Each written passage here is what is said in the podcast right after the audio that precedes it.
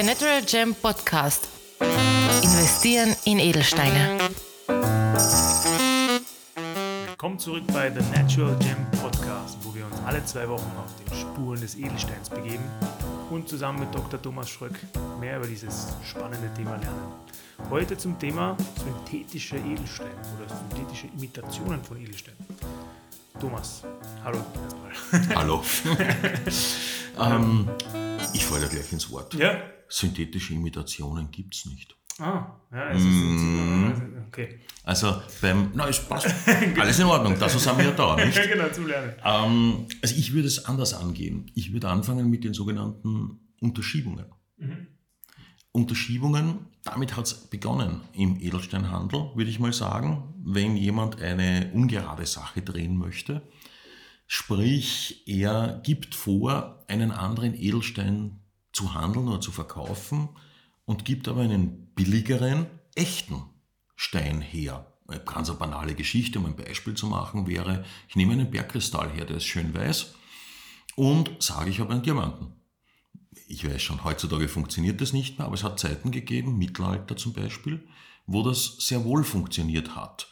Wobei der große Unterschied, Bergkristall konnte man damals sogar schleifen, Diamant nicht, aber das lassen wir jetzt auf der Seite. Aber das wäre eine typische Unterschiebung. Ich gebe etwas günstigeres her. Oder, weiteres Beispiel, äh, ich nehme Chrysobras, das ist also aus der Achat-Gruppe heraus, was Grünes, und gebe vor, ich hätte Jade, Imperialjade. Geht sich nicht ganz aus von der Farbe, aber wenn sich jemand nicht auskennt, eine Möglichkeit.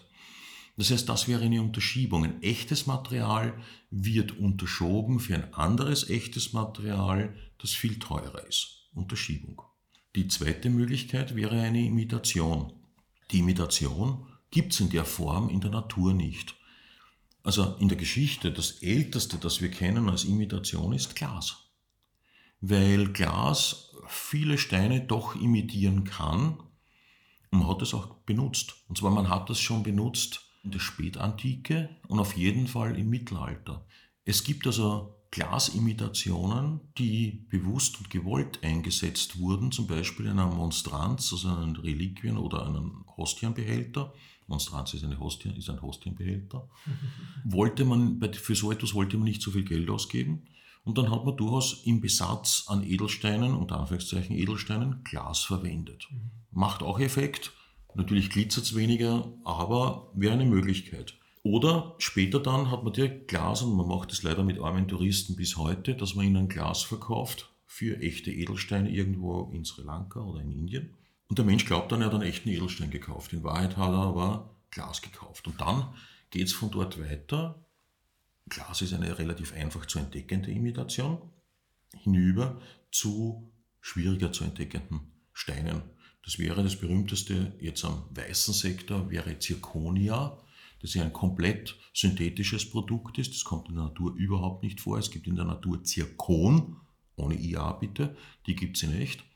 Zirconia ist ein komplett synthetisches Produkt, ein Imitat für Diamant. Das wäre so für den Diamanten ein typisches Imitat. Kann man jetzt eine Unterscheidung machen, weil du ge- gesagt hast, Unterschiebung und Imitation, dass Unterschiebung immer Betrug ist, also wirklich gewollter Betrug und Imitation vielleicht auch kommuniziert wird, dass das so ist. Also wenn ich jetzt sage, Swarovski zum Beispiel ist äh, natürlich kein Edelstein, ne? aber der Kunde weiß das und Unterschiebung wäre dann wirklich auch Betrug. Ja, würde ich so sagen.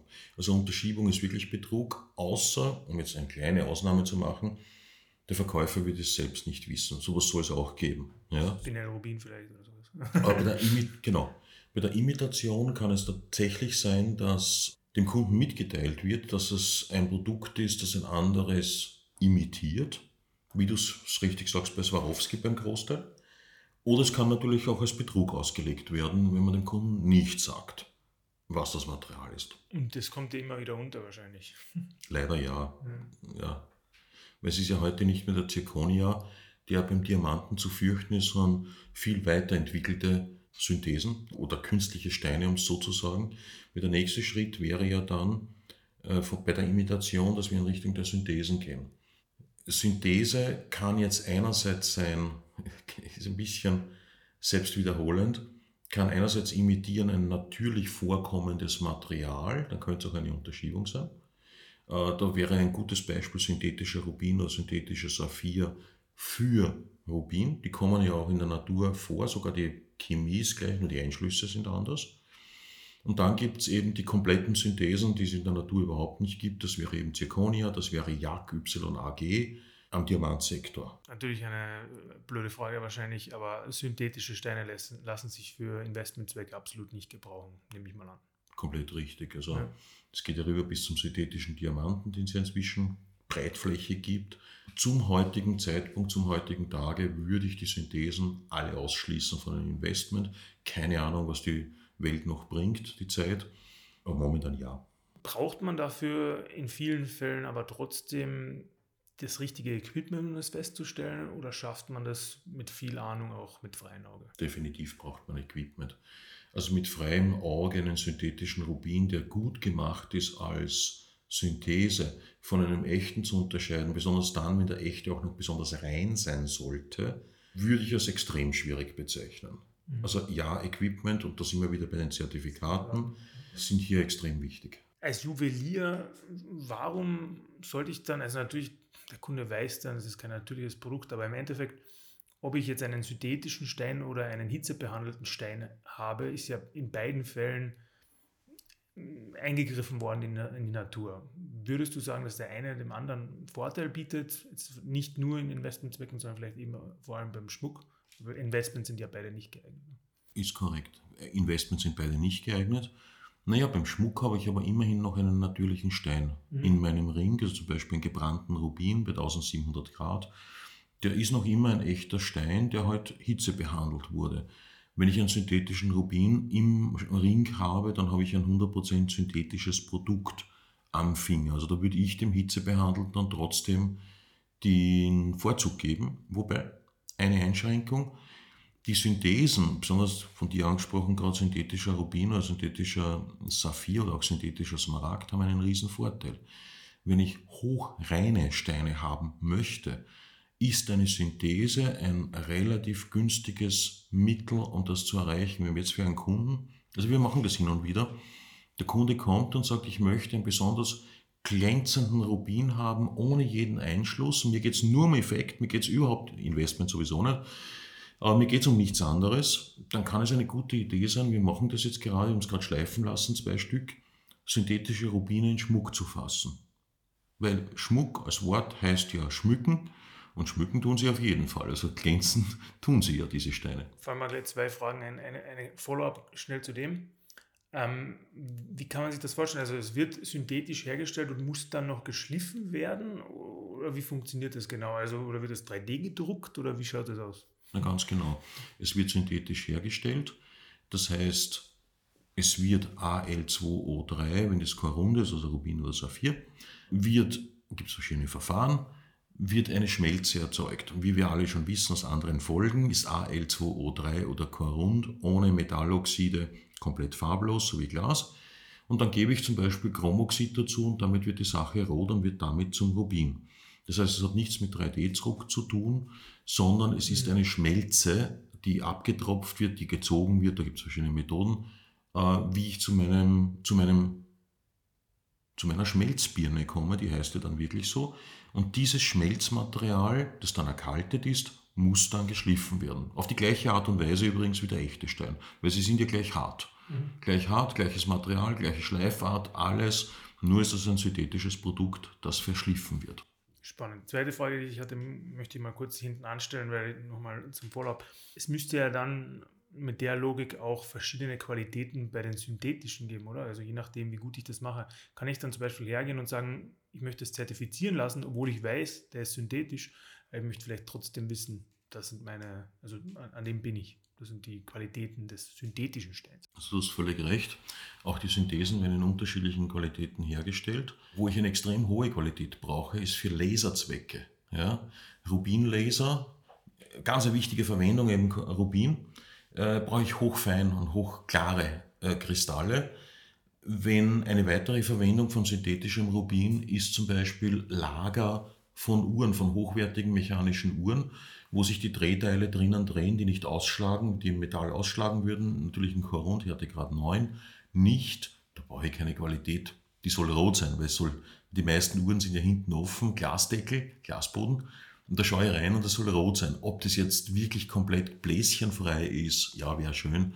Äh, und komplett durchsichtig ist, ist nicht so wichtig. Auf deine Frage hin, kann ich das nochmal zertifizieren lassen? Antwort nein. Es interessiert ehrlich gesagt niemanden. Weil wenn du das Material verschliffen hast zu einem 3K-retrigen 0,6 Gramm äh, synthetischen Rubin, äh, wird er durchsichtig sein. Und ob da. Winzigkeiten drinnen sind, stört jetzt wirklich niemanden mehr.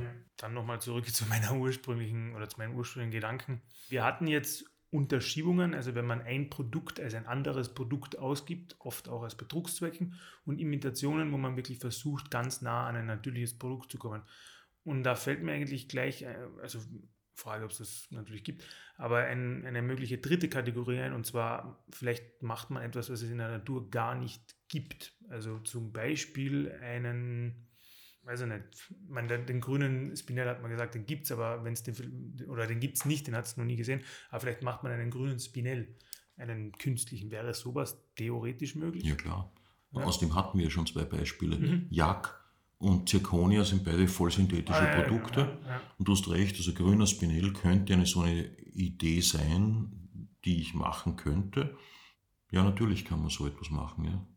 Also natürlich absolut nur zu Schmuckzwecken, wieder natürlich keine Investments. Ja, und das ist heute auch nicht mehr so en vogue, wie es einmal war. In den 70er Jahren haben wir, 1970er Jahren haben wir breitflächig zum Beispiel synthetischen Spinell im Schmuck gesehen. Also damals alles, was so rot gefunkelt hat, sehr vieles, was nicht alles, sehr vieles, was im Damenschmuck damals rot gefunkelt hat, war tatsächlich roter Spinell synthetischer roter Spinell, übrigens ganz leicht zu erkennen. Du brauchst nur eine UV-Lampe, übrigens für alle daheim. Wenn man von der Großmutter oder von der Mutter Schmuck gehabt hat und man ist sich nicht sicher, ob der echt ist, kann ich einen Tipp geben.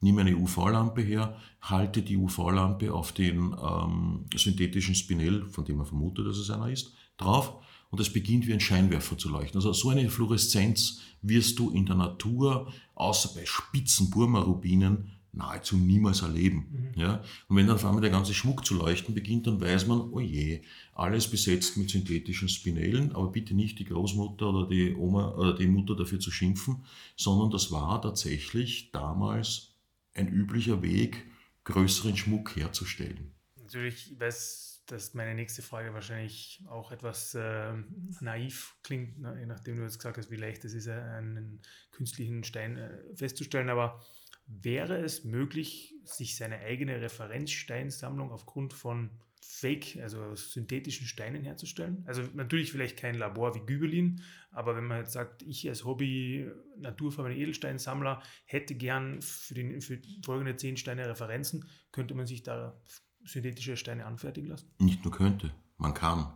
Ja, also es gibt im Handel, im Fachhandel natürlich für uns, es gibt äh, Diamantreferenzsets, die also von der Farbe Dora beginnen in Weiß bis Z abgetöntes Weiß durchgehen und du könntest auch natürlich synthetische Rubine Saphir hernehmen als Farbskala für echte.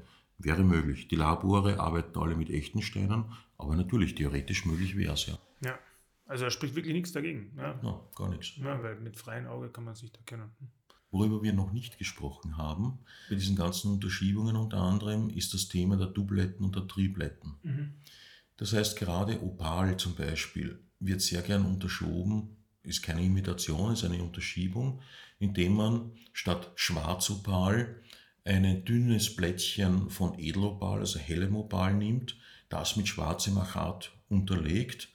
Das wäre eine Dublette. Und wenn ich das Ganze noch überziehe mit einer Bergkristallhaube und das Ganze mit einem unsichtbaren Kleber verklebe, dann bin ich bei einer Triplette. Also diese Form der ja, Fälschung, ja, das ist eine Form von Fälschung beim Opal, war jahrzehntelang absolut en vogue, ist relativ leicht zu entdecken. Du nimmst einfach eine Zehnfachlupe, hältst den Stein horizontal, also nicht von oben drauf schauen, sondern dass du durch den Stein quasi durch die Kuppel durchschaust, zeitlich, gegen eine starke Lichtquelle nimmst die Lupe und wenn da auf einmal so ein helles Gebilde drüber schwebt, dann siehst du gerade den Bergkristall oder das Glas, das oben drüber schwebt und dann weißt du, dass du so vor dir eine Triplette hast. Also das ist eine rein optische Geschichte. Echter, dünner Opal unterschiebt hochwertigen Opal. Das heißt, es ist hm, vielleicht nicht ganz, aber eigentlich, wenn man das vergleicht mit Behandlungen, sind Behandlungen Methoden, die akzeptiert sind oder ethisch okay sind. Ähm, aber eben Tripletten, Dupletten oder Imitationen und Unterschiebungen sind eigentlich eher die unethischere Variante. Man nicht immer, außer man kommuniziert es. Also da widerspreche ich dir jetzt gleich Ja, einmal. okay. Du hast jetzt sehr generös dem, das Wort Behandlungen hergenommen. Mhm. Das würde ich jetzt unterscheiden. Eine Hitzebehandlung ist weitgehend akzeptiert. Die restlichen Behandlungen, die wir alle kennen, Radioaktivität, Füllungen und so weiter, sind nicht akzeptiert. Außer Öl bei Smaragd. ne? Außer Öl beim Smaragd und teilweise auch leider Öl beim Rubin inzwischen schon teilweise bei den rissigeren akzeptiert. Aber eine Dublette oder eine Triplette wird entweder offengelegt, dann sage ich dem Kunden, hey, du bekommst etwas, das wunderschön funkelt, das sehr, sehr schön ist, weil der echte Opal eben zu teuer wäre. Oder es ist dann wirklich Betrug, indem ich vorgebe, hochwertigen Opal zu verkaufen. Und das kommt ja wahrscheinlich immer wieder unter, dass äh, Leute zu dir kommen, möchten was verkaufen und das ist entweder, also, äh, wahrscheinlich kommt Dublette, Triplette öfter vor als sowas wie synthetischer Stein, oder? Na, beides im gleichen Maße. Ja. Also gerade beim Opal ist es wirklich erschreckend, wie viel davon im Umlauf ist und wie wenig die Menschen drüber wissen. Mhm. Synthetische Steine kommen leider immer vor, aber das häufigste ist schlechte Qualität eines Steines. Ja? Dass also die Qualität überschätzt wird, vielleicht nur mit einer Hitzebehandlung zusammen. Und dass Menschen dann glauben, ich habe etwas extrem Hochwertiges, weil ohne Zertifikate gekauft etc. Und dann leider draufkommen, dass die Qualität bei weitem nicht so hoch ist, wie erwünscht und erhofft. Mhm. Aber zusammenfassend kann man immer noch sagen, es gibt diese Use Cases für die synthetischen Steine, natürlich eben nicht im Investmentbereich und man muss sich auch sicher sein, dass man wirklich nichts Natürliches möchte und auch nichts Natürliches bekommt. Abschließend noch Kommentare zu synthetischen oder Imitationen zu Steinen? ein nahezu identischer Kommentar wie in einer anderen Folge, nämlich Zertifikate sind wichtig, weil die nämlich genau beweisen, dass ich es mit einem echten, unbehandelten, alles das, was wir schon gesagt haben, Stein zu tun habe. Und ich, ich habe es in einer anderen Folge schon, oder ich glaube in zwei Folgen sogar schon gesagt, ich mache es hier noch einmal. Äh, es gibt kein Schnäppchen. Wenn dir an irgendeinem Strand der Erde jemand nachläuft und sagt, only for you, only for you a cheap stone, da ist die Frage, warum sollte er gerade dir diesen wirklichen billigen Stein verkaufen, der dann nämlich wirklich billig ist, und nicht zu einem Kollegen von mir gehen und sagen, ich habe hier einen wunderschönen Stein, ich verkaufe ihn. Also Hände weg von den ganzen Touristenschnäppchen, sie sind keine Schnäppchen, das sind ganz was anderes. Und im realen Handel, also im ehrlichen Handel, Zertifikate sind einfach wichtig. No such thing as free lunch. That's right. Ja, und wenn man eine einzige Sache aus unserem Podcast mitnimmt, dann ist es das Thema Zertifikate. Ja. Absolut. Thomas, danke wieder für deine Zeit. Bis zum nächsten Mal. Auch dieses Mal fürs Einschalten und Zuhören. Wollt ihr mehr Informationen und mehr zum Thema Investieren in Edelsteine erfahren? Dann klickt einfach auf unsere Homepage www.thenaturalgem.com. Dort könnt ihr auch gleich einen Beratungstermin vereinbaren. Dieser kann telefonisch oder per Zoom oder natürlich auch persönlich erfolgen. Dafür könnt ihr auch einfach zu uns ins Büro vorbeikommen, am Universitätsring 12 in Wien. Um uns zu kontaktieren, könnt ihr uns natürlich auch anrufen oder auch einfach eine Mail schreiben. Telefonnummer sowie E-Mail-Adresse sind in den Shownotes verlinkt. Bis zum nächsten Mal bei The Natural Gem Podcast.